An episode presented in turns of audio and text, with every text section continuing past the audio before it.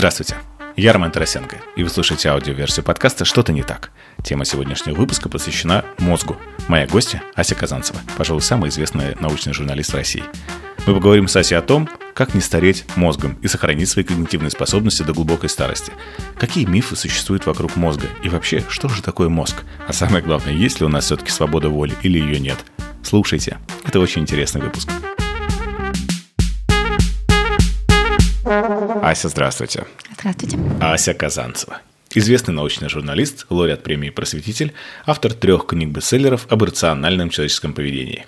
По образованию нейробиолог, закончила биофак Санкт-Петербургского государственного университета и магистратуру по когнитивным наукам Высшей школы экономики. В настоящее время учится на программе «Молекулярная нейробиология» в Университете Бристоля, Великобритания. До пандемии выступала с научно-популярными лекциями в нескольких десятков городов, от Владивостока до Лондона, от Сингапура до Норильска – но теперь в основном доступно в виде изображения на экране, как и все мы. Кстати, если вы еще не подписались на мой канал, сделайте, пожалуйста, это прямо сейчас и обязательно поставьте колокольчик. Так вы будете первыми узнавать о выходе новых видео.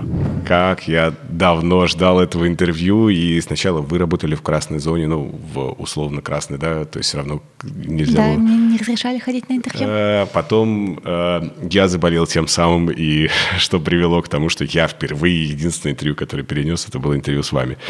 А, и начать я хочу, конечно же, с темы связанные на стыке э, ковида и на стыке мозга. Э, потому что, переболев э, ковидом, я заметил интересную штуку. При том, что я перенес его в достаточно легкой форме, а, домашней, но заметил, что куда-то исчезла острота ума.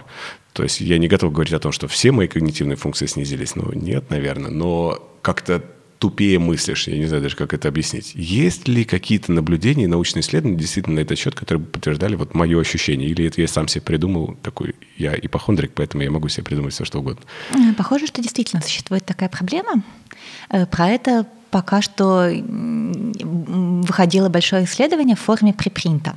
Э, то есть оно еще не прошло научное рецензирование, это еще не официальные научные данные, э, но, вероятно, это будет опубликовано и в традиционном формате.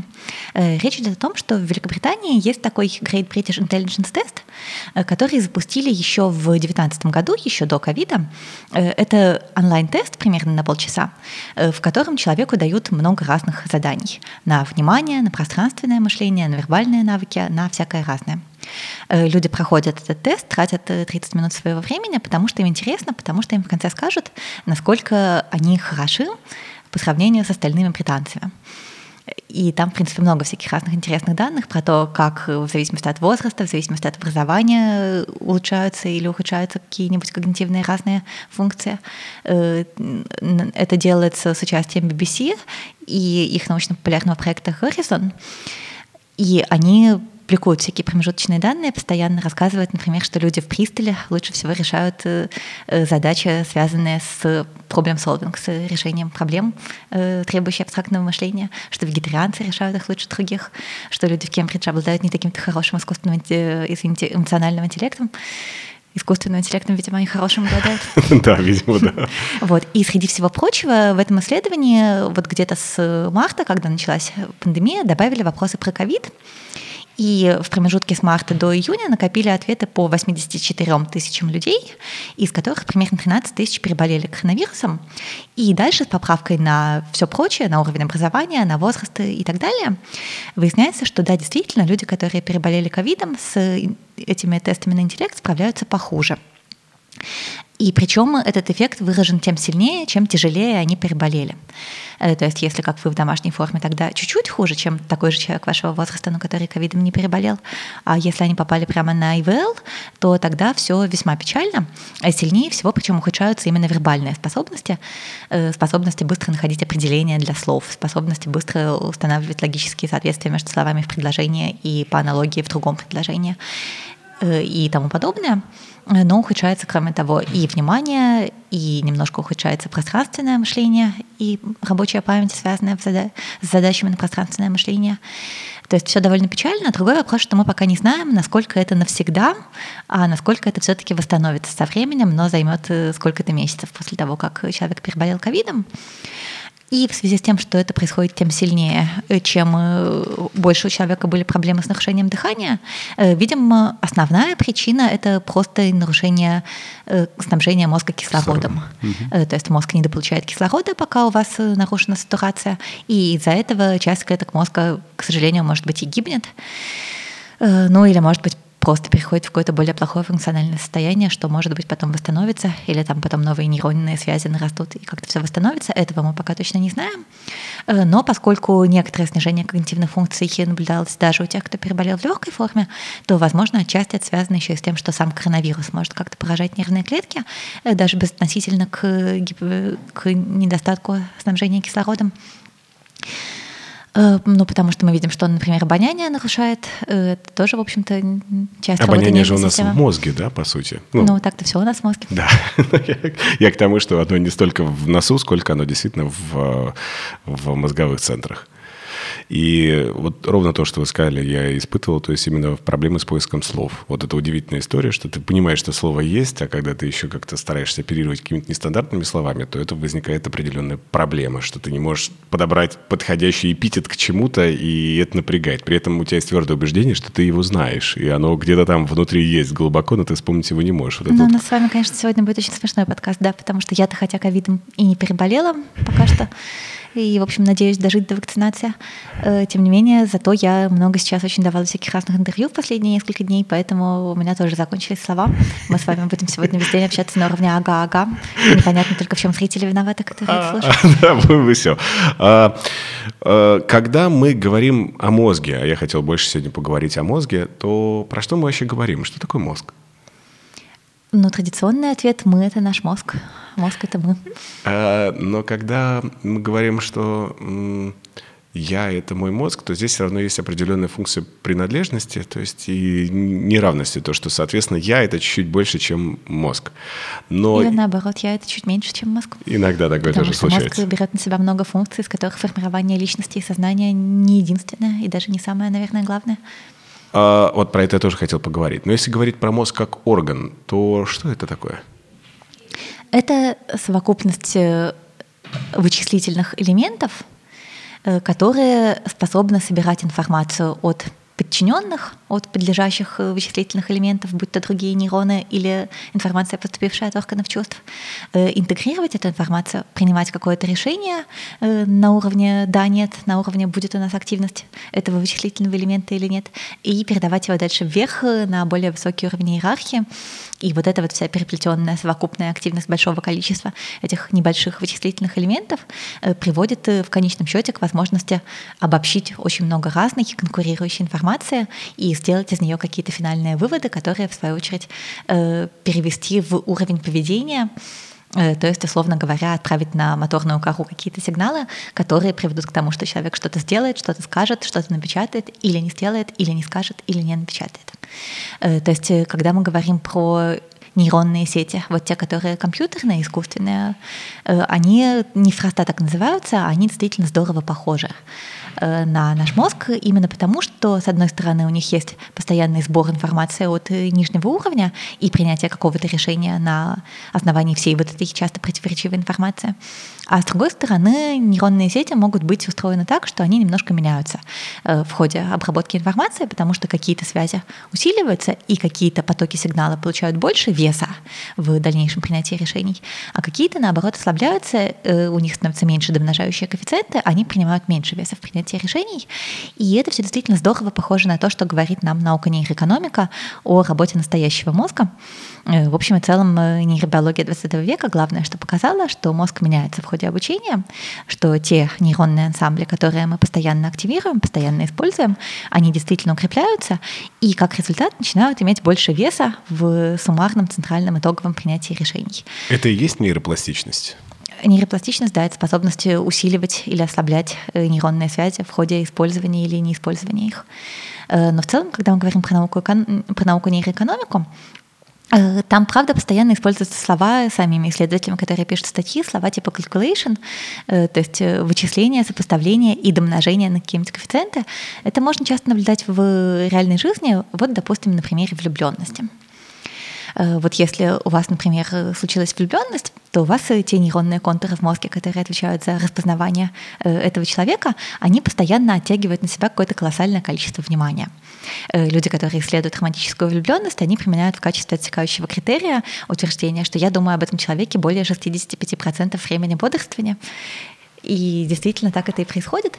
И, соответственно, любая вещь, которая каким-то образом ассоциируется с объектом вашего интереса, э, обладает колоссальной невероятной значимостью.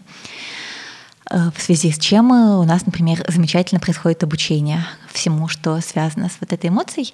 Вообще отдельно интересная тема, как эмоции влияют на обучение. Э, у нас мгновенно формируются эмоциональные связи между э, сетью нейронной, отвечающей за возлюбленного, и всеми остальными сетями. Э, вот, скажем, это можно наблюдать на примере пространственного мышления, на примере восприятия городов. У вас город, в котором вы переживали эту влюбленность, он весь становится покрыт густой сетью ассоциаций. Вот здесь мне пришло от мальчика письмо, вот здесь я про мальчика страдала, или там про девочку, неважно. Вот здесь он меня трагически бросил. И в этом смысле мне безумно было приятно вернуться из Пристоля в Москву, и я, я сейчас должна опять уехать в Пристоль, а потом я опять вернусь в Москву. Москва очень хороша тем, что я живу в ней достаточно долго, с 10 по 20, довольно интенсивные годы в моей жизни, и поэтому очень много перекрывающихся карт — то есть какие-то одни и те же, ну там центральные станции метро, в них есть истории про каких-то одних людей, про какие-то одни любови, или про какие-то карьерные проекты, потому что это тоже важно, или про какие-то там путешествия, встречи с друзьями, неважно. То есть сеть ассоциаций очень густая, и сеть ассоциаций там много разных историй моей биографии, которые прикрываются на одни и те же места, и поэтому это колоссальная стимуляция мозга, колоссальная сенсорная стимуляция. Э, то есть э, у меня это было очень остро, потому что ну, в ходе вот этого странного года э, сначала ты не можешь вернуться в Москву и не можешь пойти по ней погулять, потом после полугодовой разлуки и после еще и локдауна ты все-таки можешь пойти по ней погулять. И такое чувство, как будто тебе какая-то э, невидимая рука делает массаж гиппокампа вот этой зоны мозга, связанной mm-hmm. с памятью, с пространственным мышлением, это невероятно крутое именно физиологическое ощущение. Э, такой колоссальный, невероятный поток ассоциаций с любимым городом.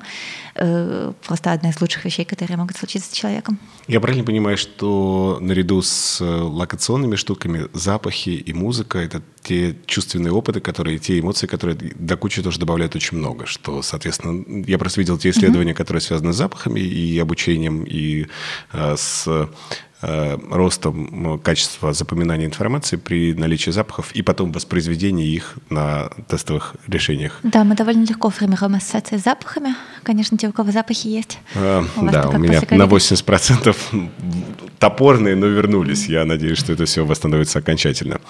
А, в, в начале части, когда мы говорили, что я — это мой мозг, мне как раз стало очень любопытно. А мы мозгом можем управлять? Да, но нет. Э, он нами управляет лучше. Э, ну, то есть как? Э, в моменте мы можем выбирать, на что мы направляем внимание. От этого То есть свобода воли все-таки существует?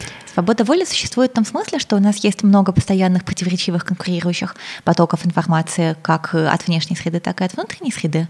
И если свобода воли где и есть, то это в принятии решения э, о том, какие потоки информации из них мы будем больше поддерживать, на каких мы будем больше фокусироваться. Потому что, в принципе, когда мы говорим про обучение, в обучении существенно то, что мы теряем подавляющее большинство информации, э, то есть э, из всего того, что мы э, видим, в принципе, способны воспринять органами чувств, мы дальше берем в рабочую память только то, на что мы обратили внимание. Но рабочая память у нее маленькая емкость, как по времени, так и по объему. И в долговременную память, э, долгосрочную, переходит только то, на что мы обращали внимание достаточно долго.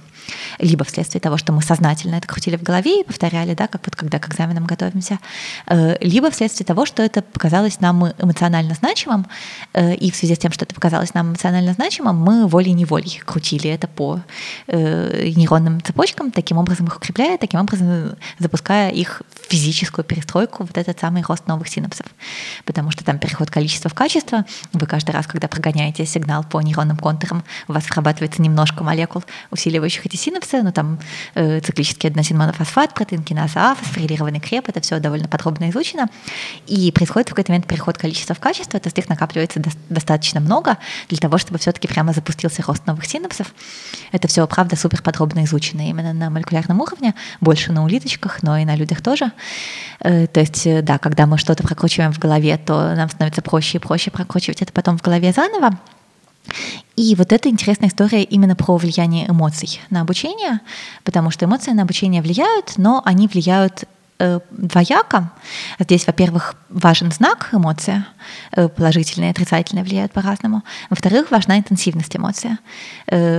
Если мы говорим про знак, то положительные эмоции, они в общем и целом способствуют расширению э, сферы внимания и более легкому потоку ассоциаций.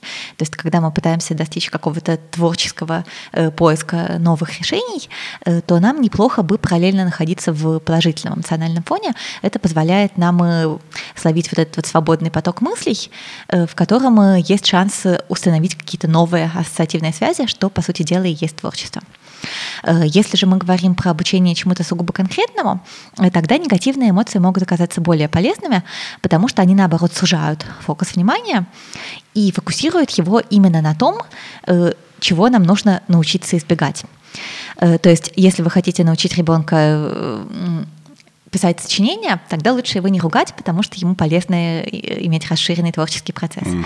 Если же вы хотите научить ребенка не совать пальцы в розетку, э, тогда шлепнуть ребенка или наорать на него вполне уместно, потому что он э, запомнит одну вещь, что не надо совать пальцы в розетку, но зато запомнить это достаточно твердо. Э, то есть для обучения каким-то сложным творческим штукам э, ругань плоха, потому что единственное, что человек запоминает, это как не надо делать. Человек или животное, которое вы дрессируете. Если вам нужно, чтобы человек, наоборот, или животное думал, как бы ему сделать по-разному, как бы ему сделать по-новому, как бы ему сделать получше, э, тогда эффективнее хвалить. Я задумался как раз сейчас о том, что э, маркетологи очень часто как раз спекулируют основными семью базовыми эмоциями, и в основном они скорее с негативной коннотацией. То есть, допустим, там очень популярно то, что используют в маркетинге, это чувство вины, когда ты эмоционально человека загоняешь в ощущение того, что кто-то уже лучше, ну вот в тот пресловутый Но вот это хорошо, когда вам нужен покорный исполнитель, да. но это плохо, Купи. когда вам нужно, чтобы человек фонтанировал идеями, придумывал там новые темы для статей и прочее. Абсолютно так. А если мозгом так или иначе, я хочу вернуться к основному тезису, что с одной стороны можно управлять, с другой стороны нельзя управлять. Чем мы не можем управлять в нашем мозге? Мы можем, мы можем чисто теоретически менять какие-то вещи, связанные с температурой тела, сознательно. Можем ли мы менять вещи, связанные с, э, не знаю, работой эндокринной системы и прочее? Ну вот смотрите, вы правильно отметили, что далеко не всем мозгом мы думаем. Э, существенная часть мозга нужна, собственно, для контроля за организмом, э, для баланса и корректировки действительно вот всякой разной физиологии, работы эндокринной системы и так далее. Э, чисто теоретически э, есть некоторые шансы э, более или менее сознательно на это как-то воздействовать. Но там, допустим, понятно, что физиология с психологией переплетены, понятно, что если мы испытываем стресс от чего-то, то у нас стресс соответствующим образом влияет на работу гормональной, гормональных всех факторов и иммунной системы, и много чего. Но при этом до какой-то степени мы можем решать насколько сильный стресс э, следует испытывать из-за вот этого события или из-за вот этого события. Э, то есть здесь и предшествующий опыт, и до какой-то степени самодисциплина тоже влияют. По поводу того, можем ли мы произвольно повышать или снижать уровень сахара в крови, ну, я думаю, что эта система вообще довольно неплохо обладает неплохой защитой от дурака. Э, потому что саморегуляция, она как-то понадежнее будет, э, чем какие-то наши сознательные попытки вмешиваться. Но теоретического запрета, мне представляется, на это нет, нейронные связи можно нарастить между чем угодно и чем угодно, то здесь скорее надо смотреть на тех людей, которые пытались серьезно исследовать йогов, и всякие вот эти вот духовные практики, медитации. Да. да, то есть я думаю, что до какой-то степени на это воздействовать можно. Можно научиться там пытаться зрачки расширять или сужать по желанию воли и так далее. Вот, но просто это очень трудоемкая работа, на которую мозг не рассчитан, никакого легкого обучения там не будет. И я думаю, что это правда нужно много лет заморачиваться тренировками, причем желательно с какой-то положительной обратной связью и биологической обратной связью. То есть этому можно научиться быстрее, если у вас есть какие-то датчики, какие-то показатели, если у вас условно прямо вот встроены какие-то измерители гормонов, и вы проводите такие эксперименты, вы пытаетесь испытать эмоцию, подавить эмоцию, подумать о том, подумать о сем, и видите, как от этого отклоняются ваши показатели физиологические, тогда, наверное, шансы есть. Э, в принципе, есть такая система биологической обратной связи. Ее в основном применяют для эмоционального контроля, для обучения людей эмоциональным и когнитивным, э, когнитивной саморегуляции. Э, то есть у нас, например, есть такое состояние свободного бодрствования, э, спокойного, спокойного бодрствования, когда человек э, расслаблен, э, спокоен э, и готов воспринимать более или менее адекватно окружающую обстановку, еще не сфокусировавшись на чем-то конкретном. И оно на электроэнцефалограмме сопровождается активностью, которая называется альфа-волны. Альфа, альфа-состояние, да. Да, состояние расслабленного, спокойного бодрствования. И считается, что полезно в это состояние уметь переходить э, произвольно, э, потому что, например, если вы человек с синдромом э, дефицита внимания и гиперактивности, это я. Вот, то неплохо бы вам научиться переходить в вот это вот расслабленное состояние для того, чтобы дальше уже из него воспринимать потихонечку какую-то новую информацию и дальше переходить в более сосредоточенное состояние с бета-волнами оттуда. И детей учат. Э, детям делают, например, мультик или компьютерную игрушку, которая работает до тех пор, пока они находятся в состоянии э, с альфа-волнами. То есть там просто ну, все зацеплено на электроэнцефалограмму.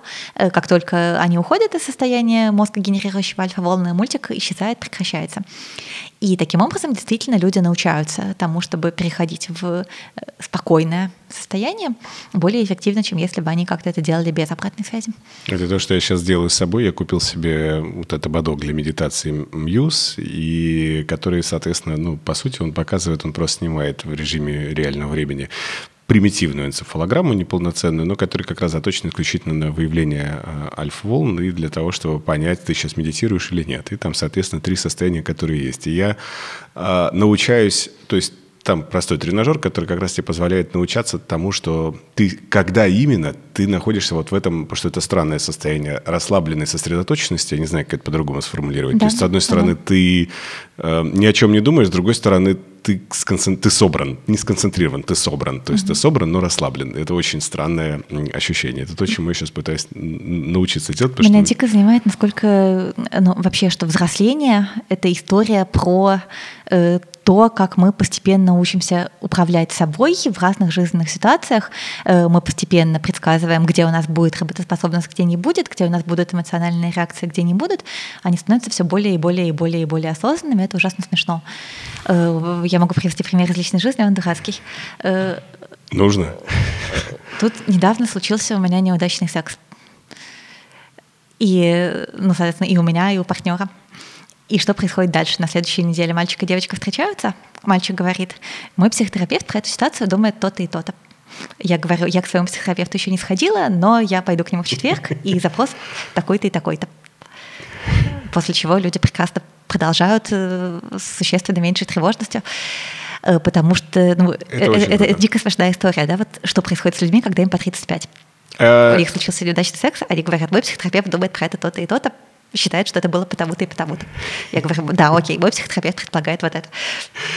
А, Изумительно. И это очень мило, потому что недавно мне мой э, один хороший приятель написал как раз, э, мы с ним обменялись э, психотерапевтами, он мне дал своего, а, а я ему дал того, к которому ходил я. И мы, соответственно, менялись, и он написал, что ты знаешь, в детстве мы могли бы меняться с тобой вкладышами от турбы, а сейчас мы с тобой меняемся психотерапевтами. Говорит, с нами точно все в порядке. Я говорю, да, мне кажется, что да. Но это как раз та интересная штука, штука про осознанность, которую я сейчас хочу э, аккуратно подвести, но прежде чем о ней говорить, я недавно наткнулся на интересную статью, говоря про мозг, и это очень популярное сейчас лечение в а, Америке, о том, что, типа, ребят, хватит насиловать свой мозг. Мозг нам дан только для одного, для выживания, а все остальное, весь остальной функционал, в том числе там попытки осознанности и чего-то еще, это тот э, то, от чего мы устаем, то, что нам загружает сильно всю работу, и, что зачастую мы не очень правильно смотрим на те действия, те события, которые мы совершаем в жизни, потому что надо смотреть на них через призму выживания, потому что для мозга это по-прежнему остается приоритетной системой. Так это или нет? Смотрите, это все было бы хорошо, но проблема в том, что мозг оптимизирован для выживания в вообще других условиях. Это первое возражение. Второе возражение в том, что вся вот эта история про осознанность и способность учиться на опыте, она вообще-то тоже для выживания, собственно говоря, их срабатывалась.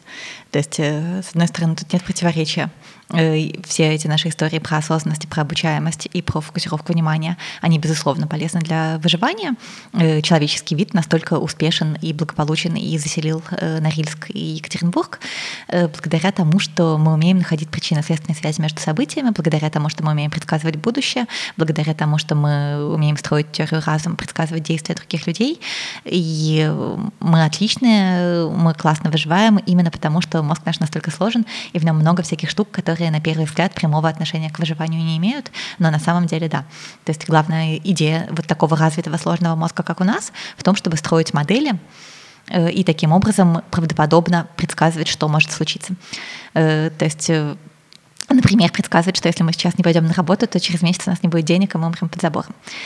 Но, с другой стороны, все это не всегда легко нам дается, потому что мозг как система формировался в несколько других условиях. И он формировался в первую очередь в условиях менее предсказуемых, в условиях более опасных здесь и сейчас, и в общем и целом думать о будущем не так-то просто, потому что будущее гораздо реже наступало в дикие, сложные опасные времена. Э, то есть, условно, в выборе между тем, съесть ли тортик сейчас э, или съесть тортик потом, или вообще не съесть тортик, э, сейчас ответ на этот вопрос правильный оказывается совершенно другим по сравнению с тем, какой был ответ на этот вопрос на протяжении большей части истории нашего вида. С точки зрения древнего человека в саванне, если вы нашли тортик, конечно, нужно его обязательно сейчас обязательно, съесть, да. потому что потом тортика не будет, и потому что важно запасти Запасы. жировую прослоечку да, на случай голодных времен.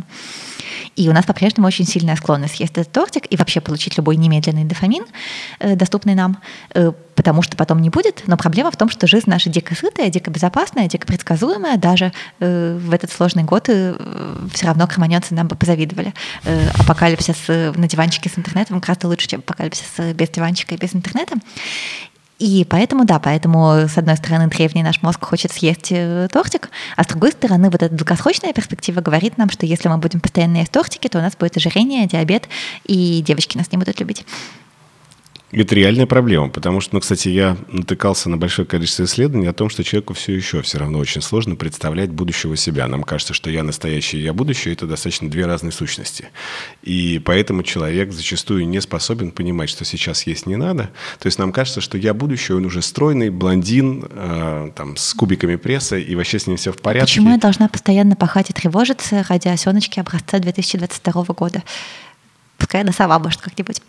Вот. вот. Но, с другой стороны, опять же, накапливается какой-то жизненный опыт, и я понимаю, что вот сейчас у меня все хорошо, э, вот там на интервью меня зовут в модные московские места, э, потому что это не потому, что я сегодня что-то такое сделала, а потому что осеночка образца 18 года много работала на мое благополучие, э, финансовое, эмоциональное, образовательное и всякое прочее. То есть как-то приходится, да, взаимодействовать с этими людьми из будущего и из прошлого. Это интересное когнитивное искажение, и я хочу как раз понять про вот приставку «когнитивная». Ее сейчас используют по делу и без дела, ее можно увидеть очень много и услышать. Когда люди говорят про когнитивную вот эту вот приставку, про что идет речь? Э, ну, это от латинского слова «когита» или от английского «cognition» — мышление, сознание. Э, в узком смысле когнитивные науки — это все то, что находится на стыке разных дисциплин, изучающих человеческое мышление два главных игрока там — это нейробиология и экспериментальная психология, и все то, что происходит на их стыке, то есть попытки осознать, каким образом конкретная работа конкретных нейронных контуров приводит к тем или иным выборам, мыслям, эмоциям, решениям. Но, кроме того, к когнитивным наукам до какой-то степени имеет отношение и философия, которая задает категории, используемые нами для описания процессов, э, и антропология, которая, и там культурная и социальная антропология, которая, допустим, сопоставляет способы мышления в разных культурах, и как культура в сочетании с биологией влияет на них. И всякие разные другие науки можно приплетать сюда. Искусственный интеллект тоже в какой-то степени. А сейчас люди очень активно стали использовать все, что касается гормонов и нейромедиаторов, а, в том ключе, что и эта тема стала достаточно спекулятивной. То есть о том, что... Да, и что, соответственно, особенно в маркетинге, что если мы все-таки будем успешно э, забрызгивать окситоцин в э, носовые проходы, и в Америке он достаточно легко сейчас продается, и в России я, кстати, не видел продажи окситоцина, может, кто-то кто знает. А нет, но он применяется почему в гинекологической практике? А, понимаю, да, и то есть, и, и, наверное, после родовых тоже, если у женщины особенно возникает послеродовая депрессия, то есть и непринятие ребенка. То есть поэтому, конечно, все понятно. Но вот эти все спекуляции в отношении а, гормонов и попытки как-то хакнуть свою дофаминовую систему, соответственно, забрызнуть больше окситоцина и начать и обучаться, и любить, и все сразу делать. А, и, не знаю, там а, препараты обратного захвата серотонина, которые наиболее популярны в э, практике борьбы с депрессивными состояниями э, и прочее, прочее, прочее. Это э, в бизнесах вообще вы встречали кейсы, когда это действительно вот работало и применялось? Потому что сейчас все практически говорят о том, что мы знаем, как в ней... Просто я, я честно могу сказать, я немножко разочаровался в такой науке, как нейромаркетинг, потому что она, на мой взгляд, достаточно эм, хайповая. То есть есть наука... Но у нее просто есть свои узкие сферы применения типа посмотреть, как люди воспринимают этот рекламный ролик и как они воспринимают альтернативный рекламный ролик. После того, как В этом смысле все... это инструмент, который вполне может быть применим. А... Другой вопрос, что не стоит ожидать от него какого-то мега Тут э, есть нюанс, ну, два вот, в которые мне интересно как раз обсудить. Первое, это то, что когда было первое исследование, посвященное лагу между э, э, реакцией э, осознаваемой человеком и, соответственно, реакцией мозга. Вот этот вот лаг до 8 секунд, который Либет. в разных исследованиях, да, да, который везде там обозначается в разном э, обозначении. А второе это э, путаница каузального порядка, то есть когда причинно-следственные связи, и маркетологи не могут в состоянии очень адекватно простроить исследование, чтобы понять, что, а что следовало зачем, почему человек такая реакция. То есть именно ровно поэтому я немножко подрастраиваюсь, потому что когда человек лежит в функциональном МРТ, то почесалась у него пятка реально в этот момент, и что еще у него было в мыслях, он даже может этого не осознавать во время там, просмотра демонстрации, а, чего бы то ни было. Э, Мы проблема. тут навалили с вами сразу одновременно да. целую кучу тем, давай давайте разбирать их э, последовательно и постепенно. Э, по поводу того, что гормоны и нейромедиаторы влияют на э, когнитивные функции, на мышление и на эмоции человека, с одной стороны, да, конечно, влияют, разумеется, любой человек, который был, например, пьян когда-нибудь в своей жизни, он в курсе, что внешние химические вещества, разумеется, влияют на работу нашего мозга. Или там был влюблен, например, в курсе, что внутренние вещества влияют на работу нашего мозга. Но это не очень управляемо, это не очень предсказуемо, это не очень прямолинейно, и там всегда есть проблемы с тем, что мозг может стремиться компенсировать внешние воздействия. Э, то есть, э, условно, вы добавили внешнего вещества, связывающегося с ацетилхолиновыми рецепторами, в надежде подстегнуть свою сосредоточенность и счастье. Э, мозг тут же перестраивается таким образом, чтобы снизить количество ацетилхолиновых рецепторов для того, чтобы все-таки удержаться в равновесии на вот этой базовой линии и любое вещество работает неоднозначно. Э, то есть если вы закапываете людям в нос окситоцин, но у них может повыситься лояльность к своим и э, ненависть к чужим одновременно, но вы никак не можете при этом повлиять на то, кого они будут считать своими, кого они будут считать чужими. Вы-то, может быть, надеетесь на то, что они покупатели вашего будут считать своим, относиться к своей группе, а может быть, наоборот, они э, вспомнят, как им важна их семья, и попытаются, я не знаю, пренебречь работой ради того, чтобы больше времени уделить семье. То есть э, такие штуки, они слишком плохо контролируются именно за счет того, что у людей слишком сложная высшая нервная деятельность, и слишком она индивидуальная. То есть вы куда-то кого-то сдвинете, э, но никаких предсказуемых эффектов путем добавления химических веществ вы, к сожалению, как правило, не получите. Это первое. Э, второе, что это не означает, что такого рода исследования совсем уж бесполезны, э, потому что в исследованиях все-таки мы используем большие группы людей, и мы усредняем э, те результаты, которые по ним получены. И когда у кого-то зачесалась пятка, то это компенсируется другим человеком в томографе, у которого не зачесалась пятка, или тем, у кого зачесался носик, у кого разные вещи зачесались. Вы это все суммируете, взаимно вычитаете, у вас остается э, то поведение и те реакции мозга, которые, по-видимому, как-то все-таки связаны с тем, что вы пытались исследовать. Вот. Но просто не следует считать, что какой-нибудь нейромаркетинг принесет нам магию.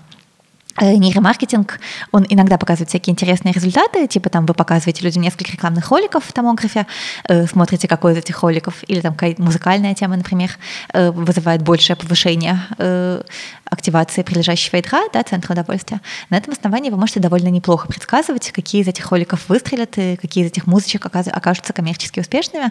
Это может быть более эффективно, чем применение обычных фокус-групп, но учитывая стоимость и трудоемкость томографических исследований, э, проще, может быть, обойти обойтись фокус-группой с меньшей, пускай даже уровнем достоверности.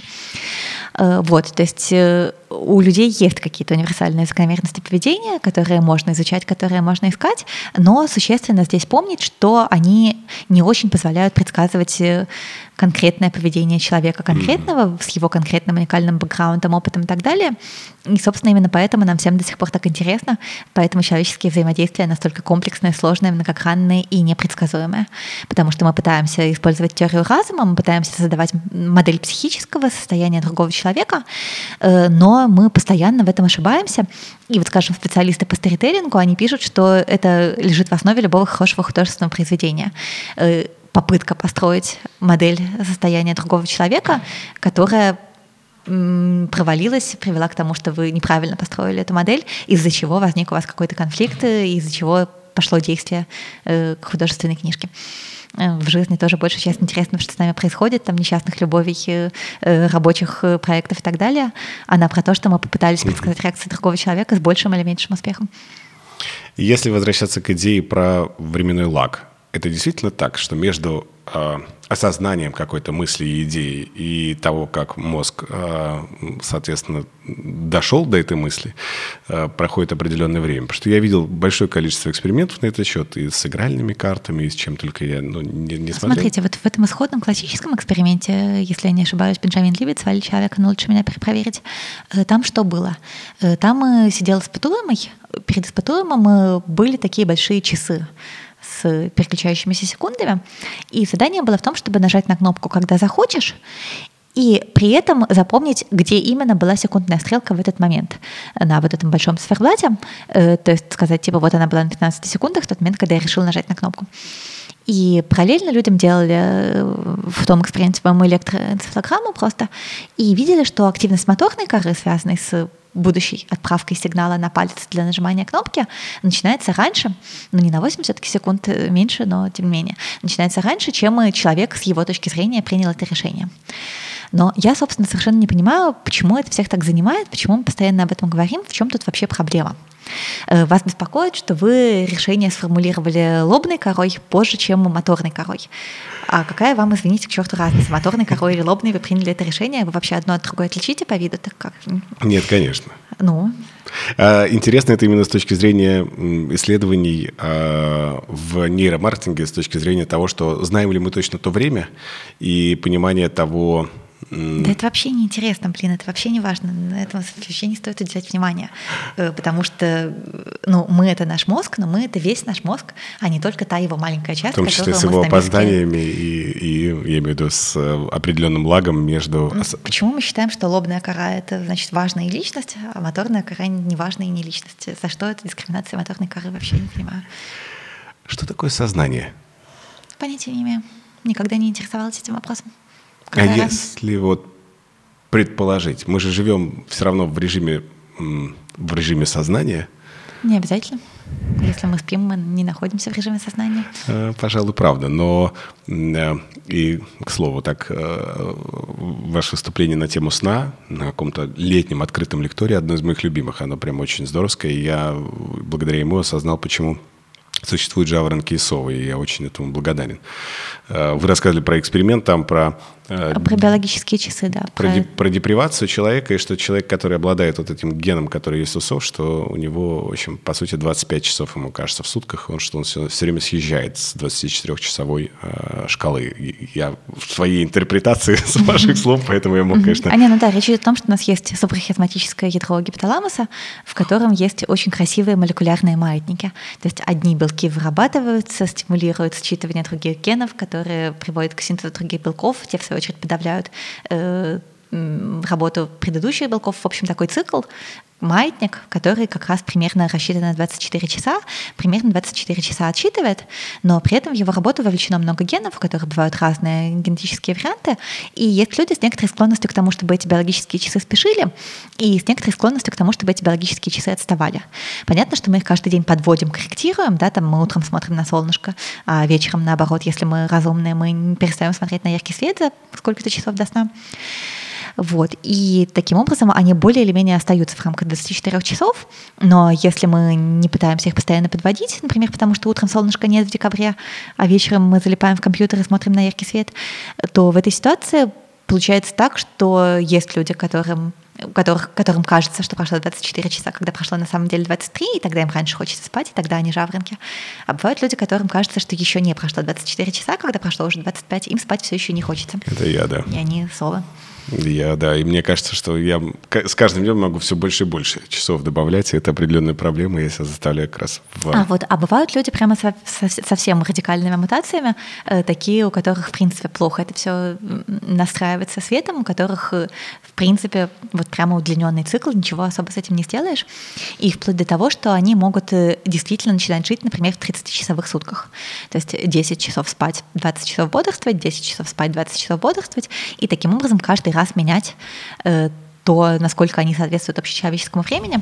Но вот сейчас, к счастью, такая экономика, что такой человек э, тоже может, может найти себе и даже может быть социальным, работу, да. да, не привязанную ко времени. Ну и да, и когда он совпадает во времени с другими людьми, то быть социальным так можно, так можно, но не, не очень а, удобно. Представляю. Про социальность хотел как раз поговорить немного. Сейчас очень популярна становится такая тема, как дофаминовое голодание. И люди в прямом смысле отказываются от определенных удовольствий, в первую очередь от социальных сетей, от порно, от э, любого видеоконтента, но почему-то вот как раз идет социальные сети и порно под номером один и номер два. То есть от чего нужно отказаться для того, чтобы немножечко восстановить свой мозг. Для чего восстановить непонятно, ну то есть так ребутнуть слегка, то есть тоже непонятно в какую э, сторону вернуться. А вы когда-нибудь э, делали дофаминовое голодание? Я много раз бросала курить в своей жизни. А с точки зрения вот социальных сетей еще чего-то получалось? Есть в этом вообще какая-то у вас потребность? Ну, с социальными сетями у меня не совсем так, как у нормальных людей, потому что у меня все-таки работа связана с публичностью. И поэтому социальные сети, во-первых, в том числе воспринимаются как э, некоторая часть формирования публичного образа, а во-вторых, это еще и рабочий инструмент, потому что именно там мне обычно пишут э, всякие разные люди по работе, потому что найти меня в Фейсбуке проще и быстрее, чем найти мою почту. Э, поэтому я не могу позволить себе отказаться от того, чтобы открывать Фейсбук 10 раз в день, потому что мне могут там написать, предложить лекцию, прочитать за много денег. Вот, поэтому я не то чтобы воспринимаю это как в чистом виде удовольствия, это скорее про компьютерные игры такая история, что от игр ты когда-то отказываешься, а потом не отказываешься в зависимости от ситуации. Но в общем и целом, что я глобально имею сказать, что мозг реагирует не на модуль, а на градиент. Э, мозгу не очень важно, как у нас дела в абсолютных числах, э, в абсолютных показателях. Э, мозгу важнее, существует ли у нас положительный тренд или существует ли у нас отрицательный тренд. Если у вас несчастная любовь к мальчику, он вообще не обращает на вас внимания, а потом вдруг он написал вам смс то вы дико счастливы, потому что у вас большой положительный прогресс. Э, если же мальчик когда-то с вами активно тусил, там, хотел жениться, а теперь только пишет смс то даже если это точно такие же смс с точно такой же частотой, вы все равно страшно страдаете, потому что стало гораздо хуже, э, чем было. И похожая история с любыми вот этими дофаминовыми э, стимуляциями, э, что да, действительно, в этом самом дофаминовом голодании, в каком-то сознательном отказе от каких-то удовольствий, в нем, в принципе, есть смысл в той, с той точки зрения, что мы переламываемся как наркоманы, э, нам потом становится достаточно более низкого уровня стимуляции для того, чтобы испытывать тот же самый уровень удовольствия. Но другой вопрос, что это все равно история неустойчивая, нам все равно всегда, независимо от состояния, будет хотеться побольше-побольше. Э, ну и все люди каким-то образом это балансируют в соответствии с внешними обстоятельствами. Сколько могут себе позволить дофамина, столько и берут. А, можно ли прокачать свой мозг? Реально ли это вообще? Потому что это очень... Это мы с вами весь день об этом говорим. Популярная тема. И я вот выписал себе э, шесть самых популярных советов, которые на сегодняшний день присутствуют в сети, о том, что максимально полезно для нашего мозга. А, на первом месте, и мы немного коснулись этой темы, на первом месте, что э, сон – это одна из самых важных э, составляющих для того, это чтобы... Это правда, здесь согласна, как нейробиолог. А, сколько часов все-таки?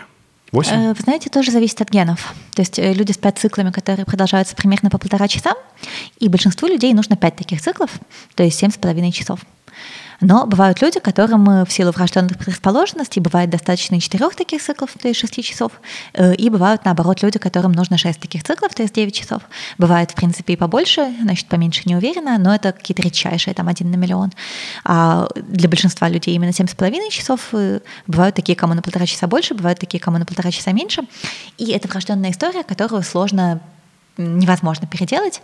То есть если уж вам так не повезло, что вам нужно 9 часов сна, то значит вам придется организовать свою жизнь так, чтобы у вас было 9 часов сна, потому что иначе вы просто не сможете полноценно функционировать, полноценно обучаться. Это будет вредно для здоровья э, физического, ментального и всего остального.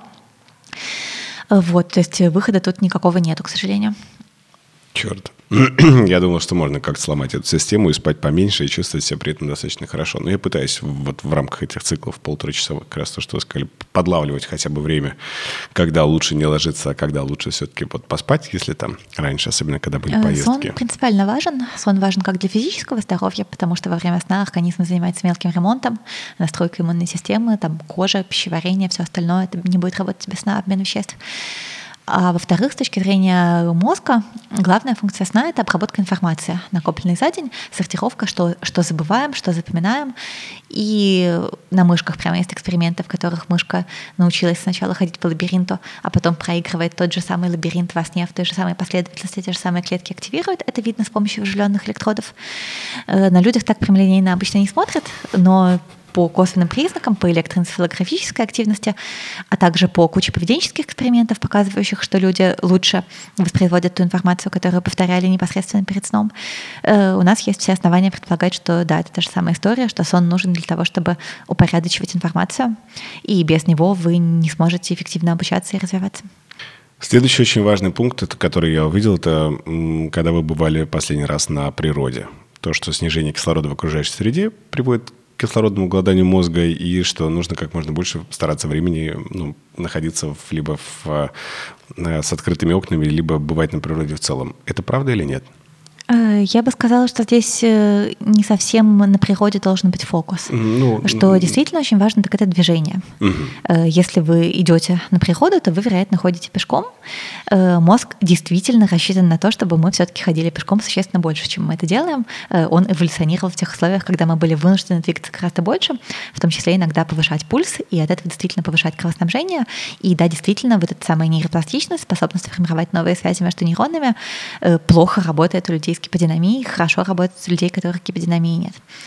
Э, в остальном природа может быть полезна для вот этого творческого поиска, то, то, про что мы говорили в связи с положительными эмоциями.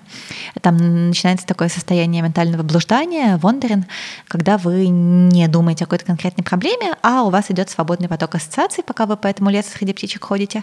Это действительно может способствовать повышению вероятности появления каких-то новых идей. Сразу вспомнил, да, про Венди Сузуки и ее танцы на сцене, которые она очень часто показывает для того, чтобы активности была. А Следующий пункт, ну вот про двигательные функции мы уже поговорили. Движение важно. Да, Ладно. что это очень важно. Движение. Следующее – это медитация.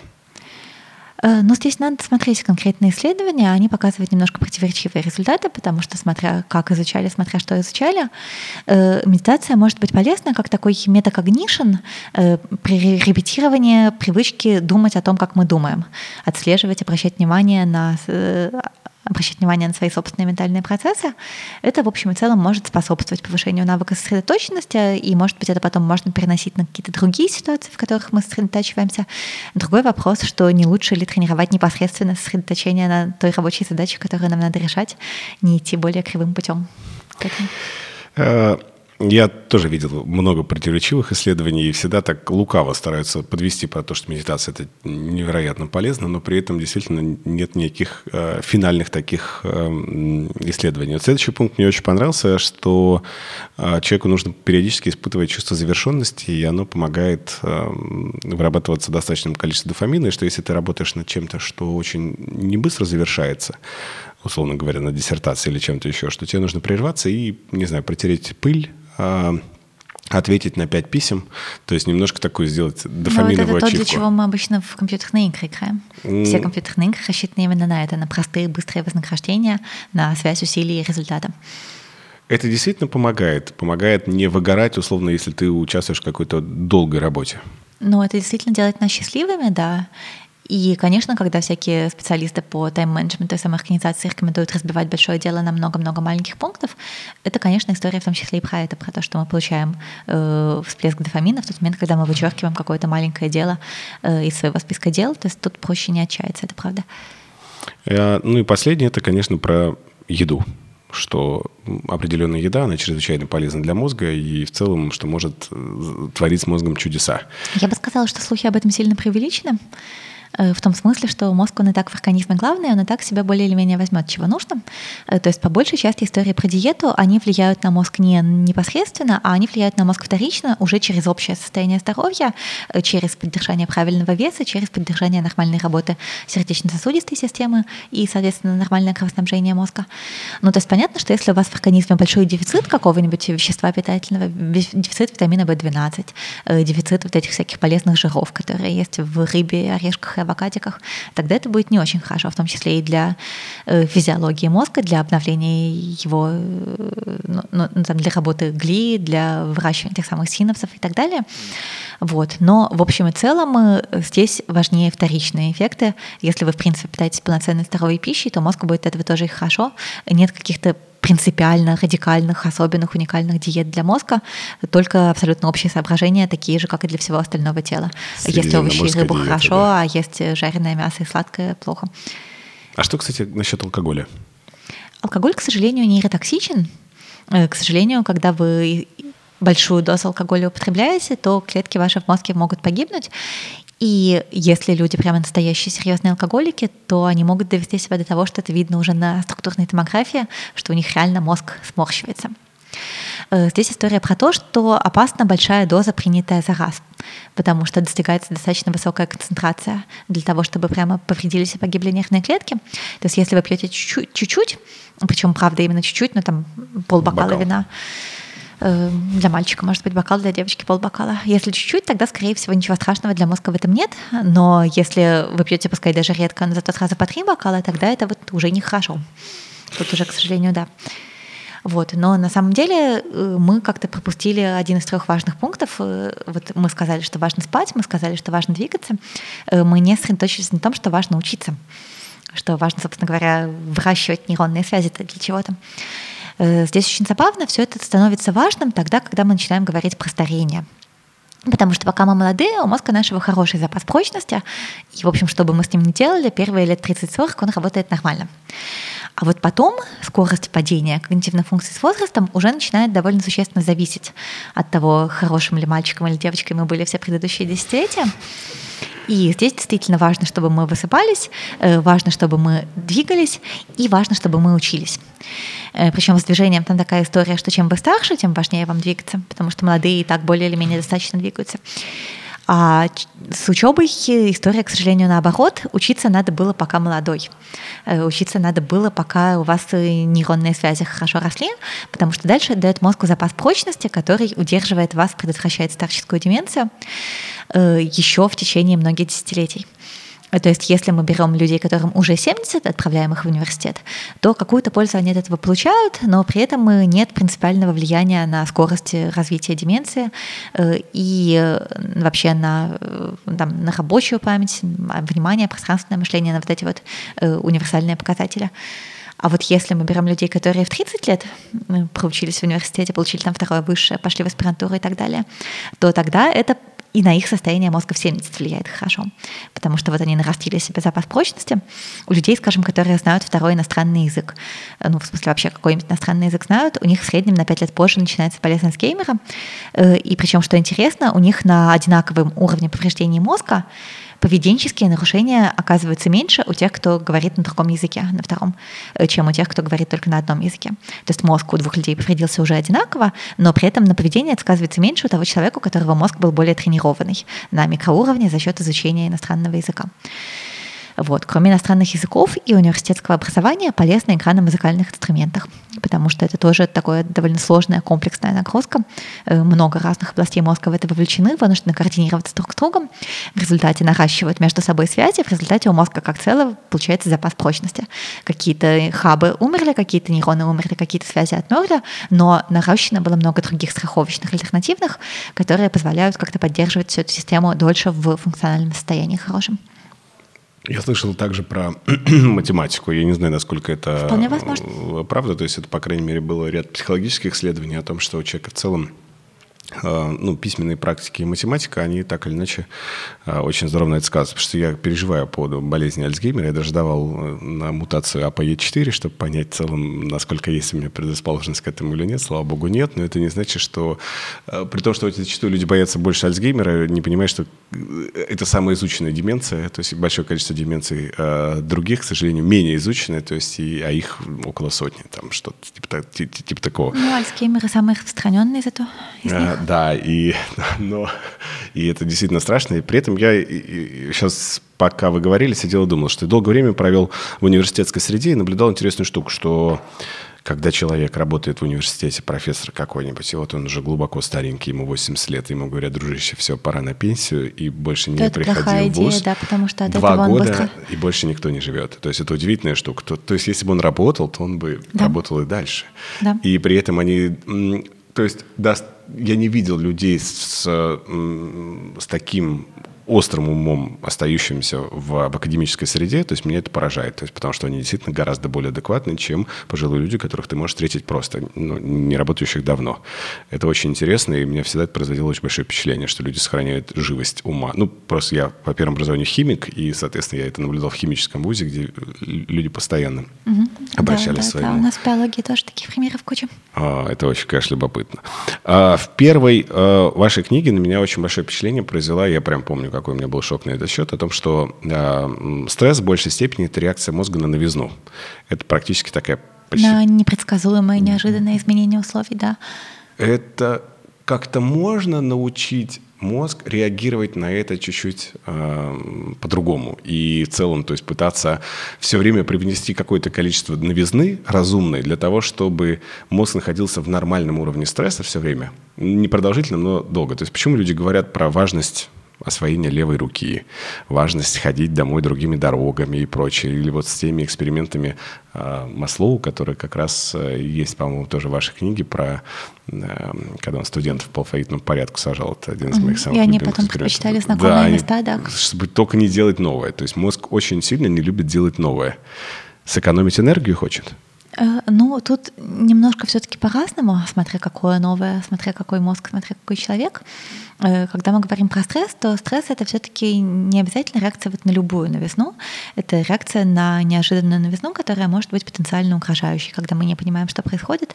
То есть э, и когда у нас нет чувства, что мы контролируем ситуацию.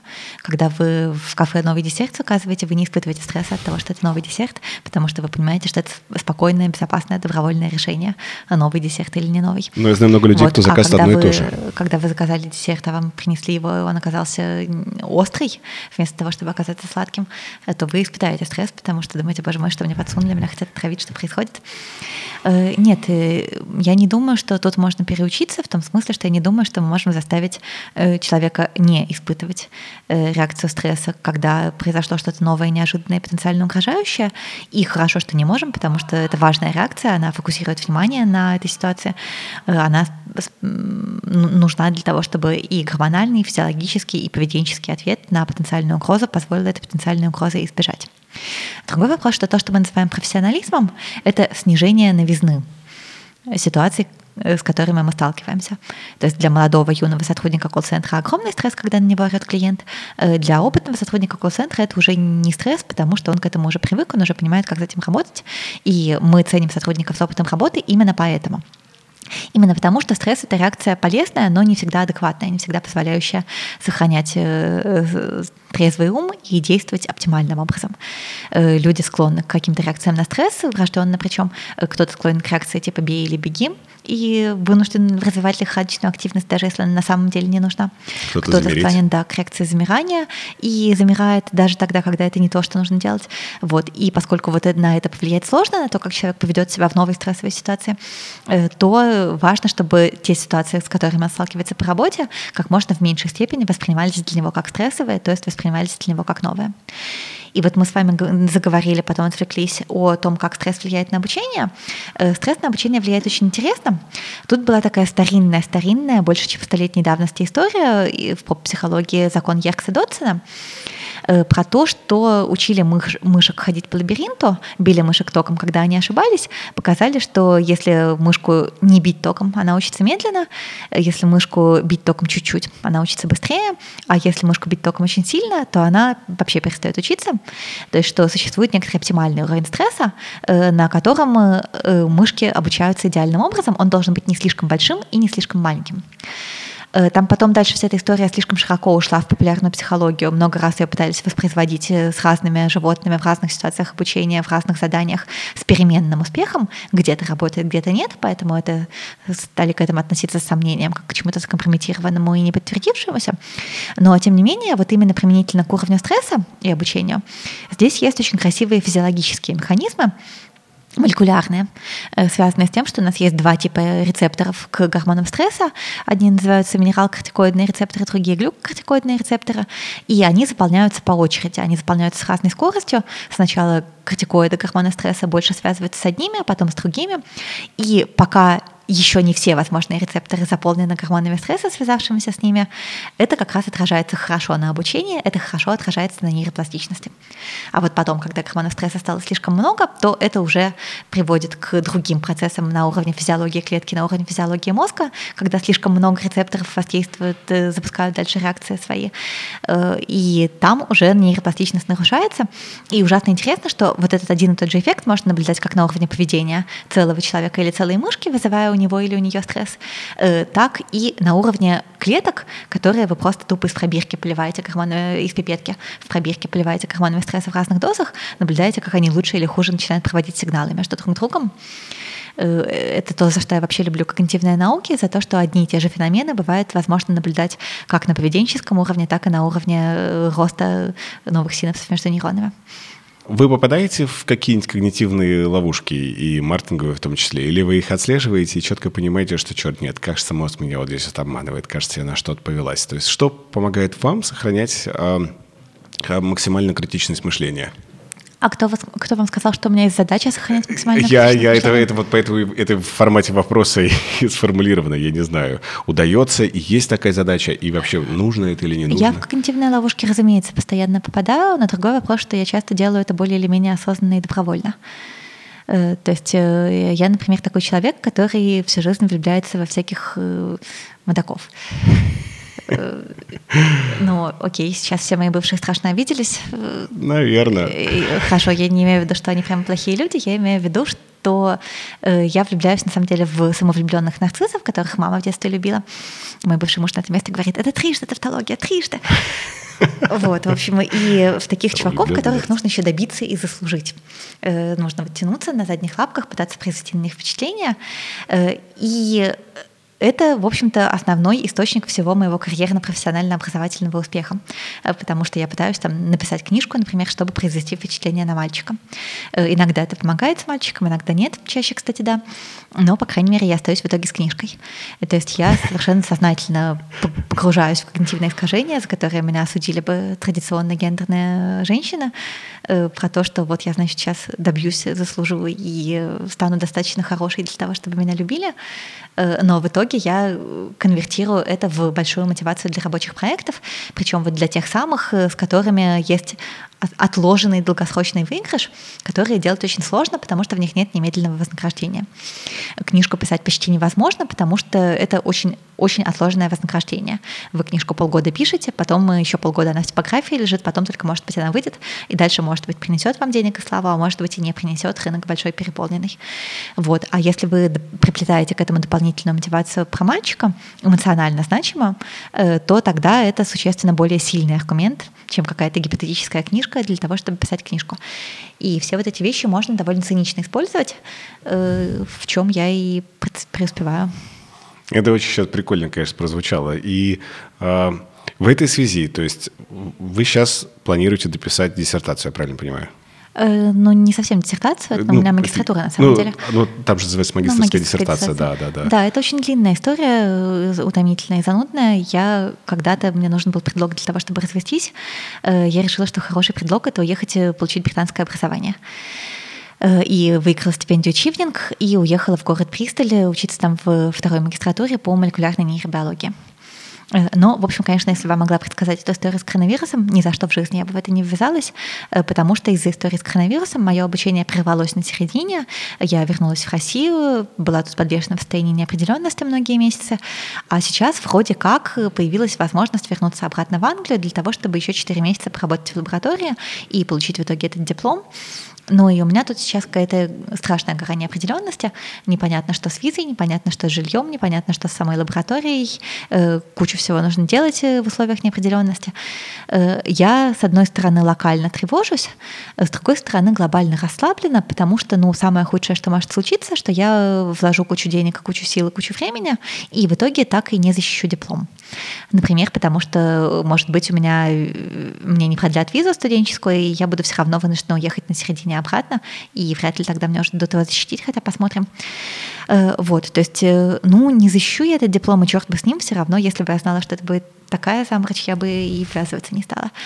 Вот, то есть э, мне было бы неприятно, в том числе и с точки зрения моего публичного образа, если бы меня выгнали из университета за то, что я дура.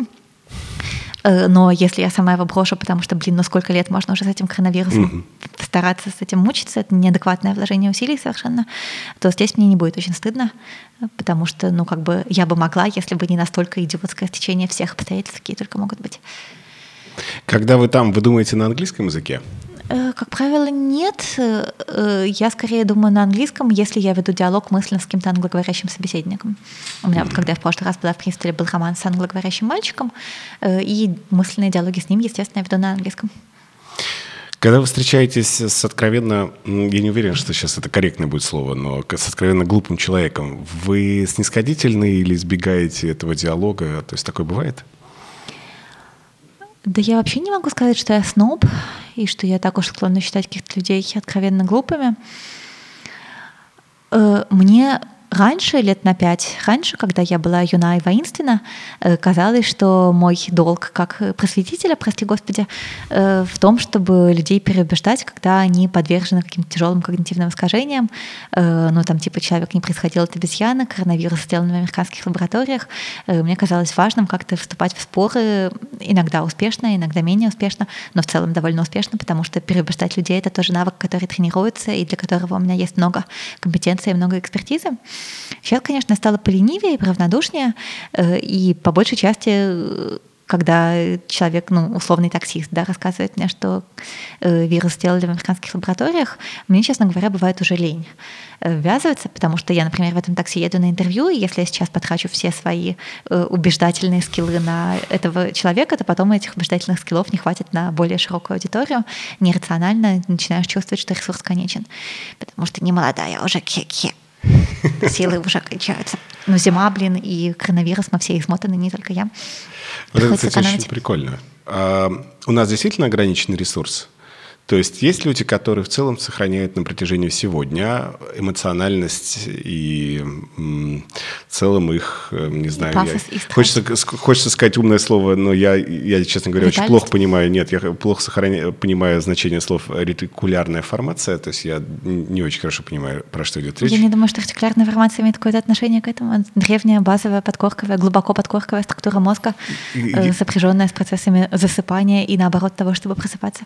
Э, черт, я просто, значит, не столь внимательно читал последнюю книгу Курпатова, либо потому что там уделено большое значение связи энергии и энергии человека в течение дня и ретикулярной формации. Я поэтому...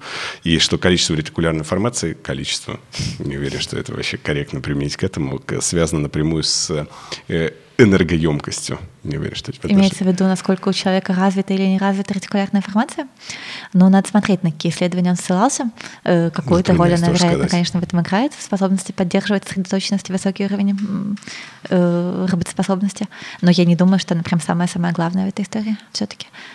Она такая довольно базовая и глубинная. А если бы вам хотелось побороться с самыми ключевыми когнитивными искажениями, с чем бы вы поборолись?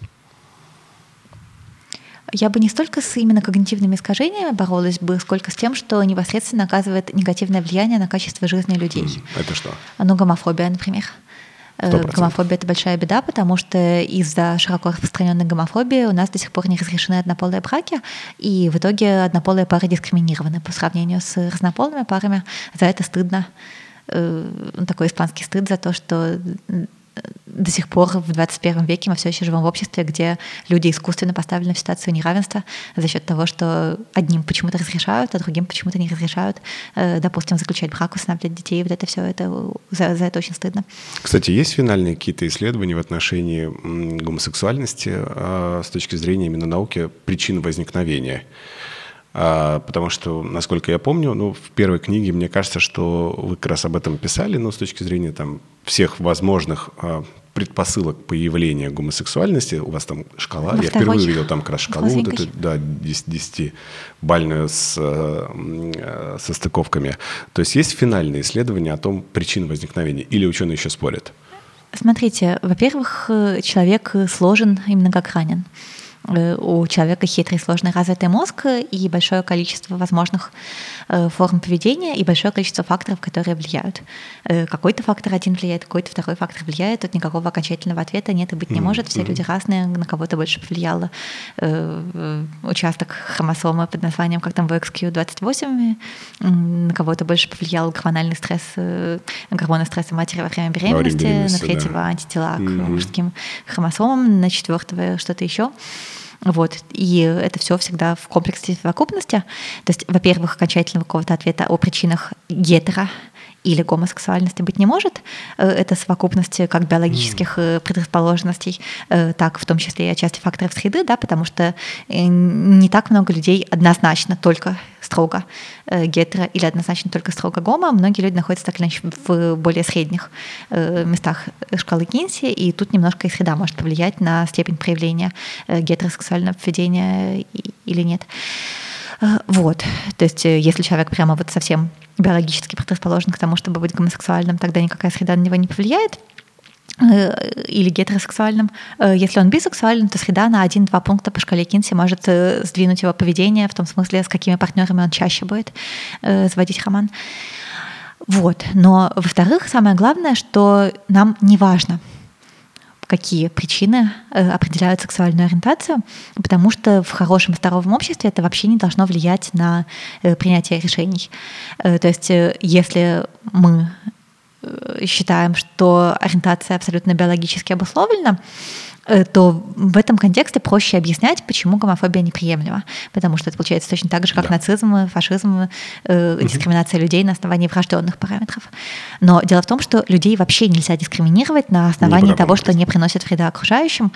Э, нельзя ограничивать те формы жизни, которые не приносят вреда окружающим, которые производятся по согласию между взрослыми людьми. Э, и поэтому даже если мы считаем, что здесь вообще нет никакой биологической предрасположенности, даже если мы считаем, что это в чистом виде э, личный свободный выбор, mm. хотя, конечно, это не так. Э, кто думает, что это личный свободный выбор, пускай попробует поменять свою ориентацию усилием воли э, перестать спать с девочками, начать спать с мальчиками или наоборот. Вот даже если бы это был стопроцентно свободный выбор, все равно это никак не должно было бы ограничивать э, права людей, которые однозначно свободно выбирают спать с людьми своего пола и жить и любить людей своего пола. Первое — это гомофобия. Есть что-то еще? Э, ну вот с локдауном не очень хорошо получилось, с тем, как человечество преодолевает коронавирусную инфекцию. Это очень сложная этическая история. Вот про это у Ирины Якутенко, это научный журналист, который много про ковид пишет, недавно выходила как раз статья. Тут проблема в том, что если бы мы как-то смогли договориться и посидеть в заперти, несколько недель, то вообще-то мы бы от коронавируса избавились бы еще в апреле и жили бы с тех пор спокойно. Э, но договориться мы не можем, потому что нам важны права людей, что вообще-то само по себе, конечно, хорошо, э, на свободу передвижения, и в итоге мы, блин, с ним все мучаемся и мучаемся, и, как ни странно, тоталитарные страны сработали более хорошо в этом смысле, в смысле борьбы с эпидемией. Абсолютно так. То есть они посадили всех на жесткий локдаун, в итоге они прервали все цепочки заражений, те, кто болел, выздоровели, и, в общем-то, ну, Ухань живет довольно спокойно да. сейчас. И они закрыли госпиталь еще в апреле, мне кажется, или в мае, но они закрыли вот. госпиталь. это дико сложный этический вопрос, да, потому что здесь противоречие между базовыми ценностями и другими базовыми ценностями. Э, потому что, с одной стороны, свобода — это, конечно, базовая ценность, но, с другой стороны, жизнь вроде как тоже базовая ценность. И, ну, непонятно. Эм, есть что-то еще? Третье?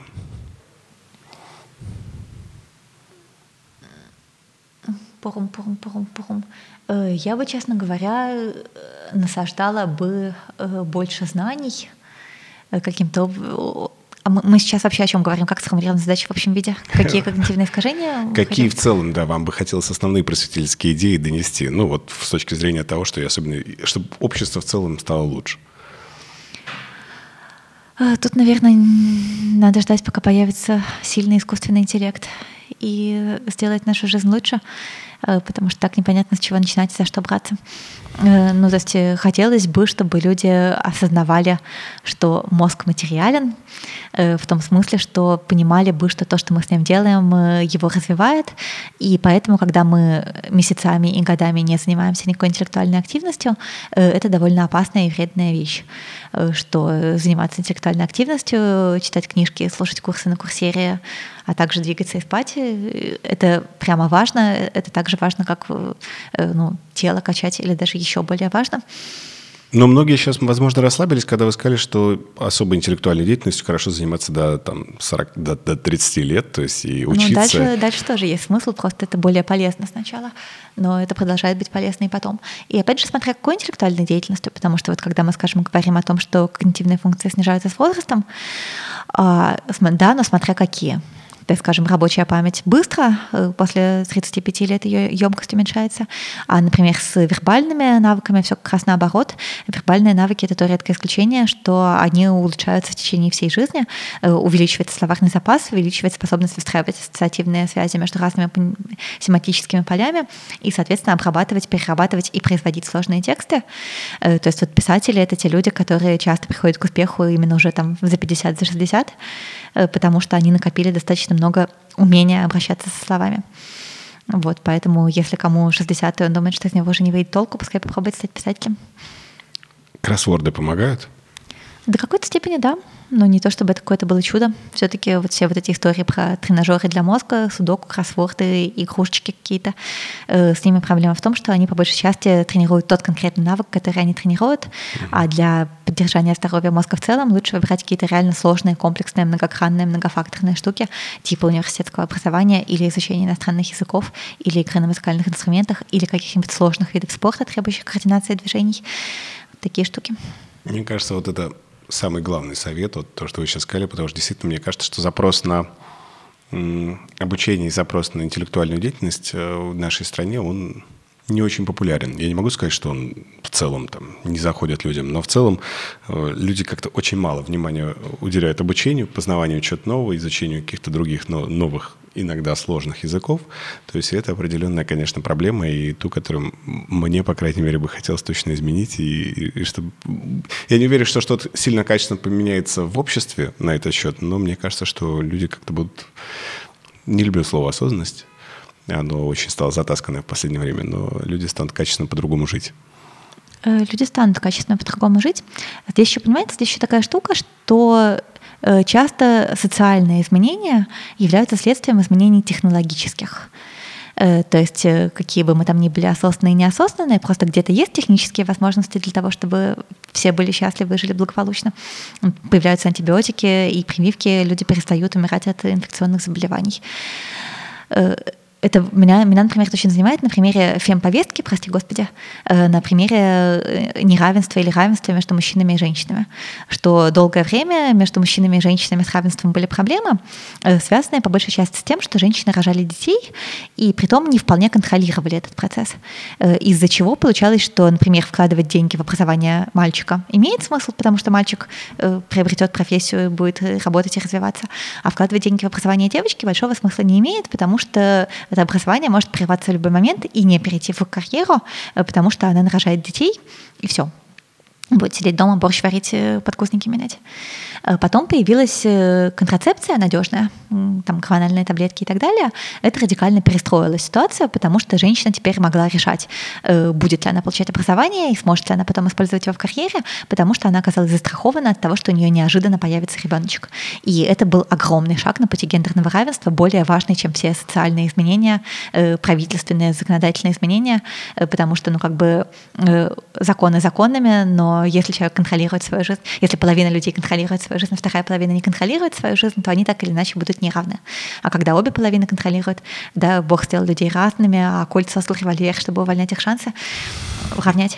Да, да. Вот. Но при этом до последнего времени все равно у женщин была проблема в том, что они вынуждены были заводить детей, если mm-hmm. они, в принципе, хотели детей, слишком рано. Э, скажем, до 30 лет или до 35, потому что дальше уже может не получиться. И в итоге часто получалось так, что женщина вынуждена была все равно заводить детей до того момента, как она получила все свои образования, построила всю свою карьеру. Э, сейчас с этим все стало проще, потому что появилась заморозка. Э, можно заморозить эмбрионы, можно заморозить яйцеклетки, как вот я, например, недавно сделала. Таким образом отложить необходимость принятия решений по заведению детей еще лет на 5-10. И это еще один большой важный шаг к выравниванию мужчин и женщин в правах, потому что теперь они могут одинаково долго развивать свою карьеру до того момента, как отвлекаться от этой карьеры на деточек, даже если они хотят заводить деточек. Это очень круто. Вот, поэтому я к тому, что когнитивные искажения когнитивными искажениями, э, но главное даже не то, чтобы все люди подряд были обязательно умными, а главное в том, чтобы были умные люди-ученые, которые разрабатывают технологические достижения, э, которые потом, в свою очередь, улучшают жизнь как их, так и всего остального человечества, даже если оно все это время сидело на диване и смотрело телевизор. А, супер, спасибо большое. Ну и напоследок я хочу спросить, три книги, э, которые бы вы точно порекомендовали для того, чтобы человек стал умнее? Не знаю, насколько из-за книг человек становится умнее. Мне хочется в это верить. Я, по крайней мере, благодаря книгам хотя бы что-то понял. Э, Коля Кукушкин, Николай Кукушкин «Хлопок одной ладони». Э, книжка сейчас в коротком листе премии просветителя. Я буду смертельно оскорблена, если ей не дадут премию просветитель. Это будет э, Дмитрий Борисович Зимин, если вы меня слышите. Надо дать. Вот, надо дать, да. Это, это очень крутая книжка, потому что Коля, он исходно-молекулярный биолог, а потом ушел в нейробиологию, психологию, и у него из-за этого довольно экзотический угол зрения. Да, а еще он много лет читал гуманитариям курс по введению в биологию, э, поэтому он приучен разговаривать с гуманитариями. Э, и эта книжка, она, в принципе, про эволюцию и про то, как эволюция привела к формированию нашего прекрасного сложного мозга, но при этом он смотрит в очень широком контексте, он смотрит очень издалека. Mm. Он и рассказывает буквально начиная с одноклеточных, как одноклеточные превращались в многоклеточных, как многоклеточные становились двухсторонне симметричными, э, как у них происходил анальный прорыв, важнейшее событие в эволюции червячков, э, и как все это связано с тем, какие мы сейчас, как далекие, далекие, далекие, далекие события э, лежали в основе того, как дальше развивалась наша нервная система и как, соответственно, дальше вслед за ней развивалась наша психика. О, вот, это книжка, которая выстраивает общую картину биологии буквально от зарождения жизни до появления речи. Э, между всем этим проводят много совершенно неочевидных, но очень красивых связей. Кайф. Так. Э, Еще я бы всем, кто обдумывает житье и думает, в чем смысл жизни, посоветовала бы книжку Вильяма Макаскила, британского философа современного. Она на английском называется «Doing Good Better». На русском издательство «Корпус» перевело, по-моему, называется «Ум во благо» она по большей части про благотворительность с точки зрения рациональности, с точки зрения того, как выбирать, в какие благотворительные инициативы вкладывать свои силы, деньги и время для того, чтобы за меньшее количество усилий спасти наибольшее количество жизней и добиться наиболее качественных прорывов в жизни человечества. Но, кроме того, там есть еще большая глава про то, как выбирать, э, собственно, свой личный смысл э, и свою личную карьерную траекторию, если мы хотим принести как можно больше пользы и как можно больше повлиять на мир, э, про то, каким критериям должна соответствовать проблема, в которую вы вкладываетесь, которую вы хотите решать, что она должна быть если вы хотите быть наиболее эффективным, то вы должны посмотреть на четыре вещи. Заброшенность проблемы, то, насколько на нее не обращают внимания. Neglectable это называет. Другое tractable, то есть то, насколько проблему можно сдвинуть, насколько стоит обращать, насколько есть шанс, что ваши личные усилия что-то в ней э, изменят. Э, то есть с этой точки зрения, например, э, и еще то, на, то, насколько проблема масштабна, то, насколько она э, серьезна, правда, для человечества.